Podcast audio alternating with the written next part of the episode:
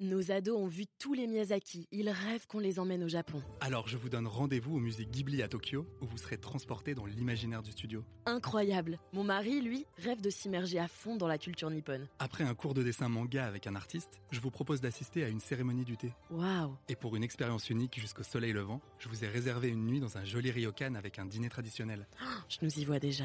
Avec Marco Vasco, ne rêvez plus, vivez votre voyage l'esprit libre. Au rendez-vous sur marcovasco.fr pour imaginer votre prochain voyage sur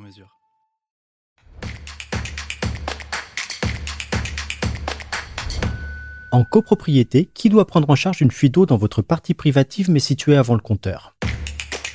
Bonjour, je suis Arnaud Saugera, journaliste au particulier, le média de référence pour mieux connaître vos droits au quotidien.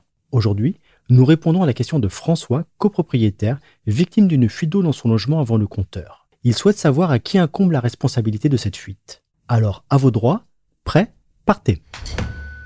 Malheureusement, François, il est très difficile de répondre précisément à cette question au vu de ces seuls éléments. Et je vais vous expliquer pourquoi. En effet, la réponse n'est pas précisément inscrite dans la loi du 10 juillet 1965 sur la copropriété. Et pour la jurisprudence, les canalisations sont classées partie commune lorsqu'elles desservent plusieurs lots. En fait, c'est la plupart du temps le règlement de copropriété de l'immeuble qui vous donnera la solution, en espérant qu'il soit suffisamment précis sur ce point. Selon ce document, qui détermine les droits et devoirs de chacun dans l'immeuble, les canalisations horizontales peuvent être considérées comme entièrement privatives lorsqu'elles sont situées à l'intérieur d'un lot d'habitation ou alors uniquement pour leur partie située après le compteur d'eau individuel.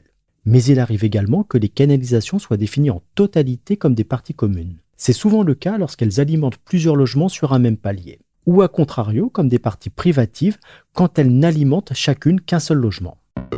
En fait, et c'est là la difficulté, il existe presque autant de cas que de règlements de copropriété.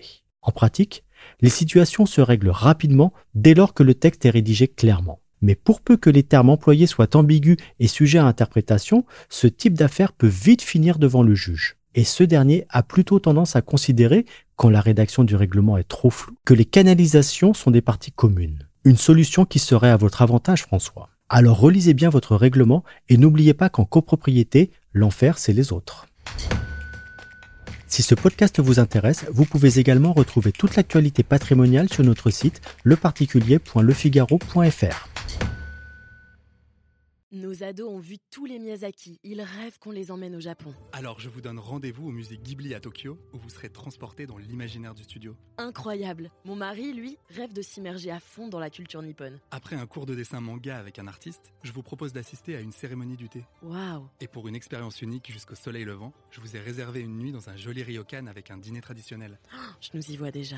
Avec Marco Vasco, ne rêvez plus, vivez votre voyage l'esprit libre. Au rendez-vous sur marcovasco.fr pour imaginer votre prochain voyage sur mesure.